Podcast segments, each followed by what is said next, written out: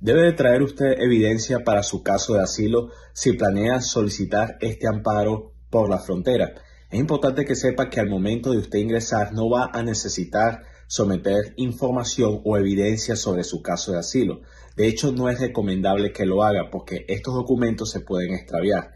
Es importante que sepa que usted se le va a dar un chance de poder presentar toda esa documentación y toda esa evidencia delante de un juez de inmigración si usted pasa la entrevista de miedo creíble oficiales de la Guardia Fronteriza permiten que usted ingrese a los Estados Unidos para presentar su caso delante de un juez de inmigración.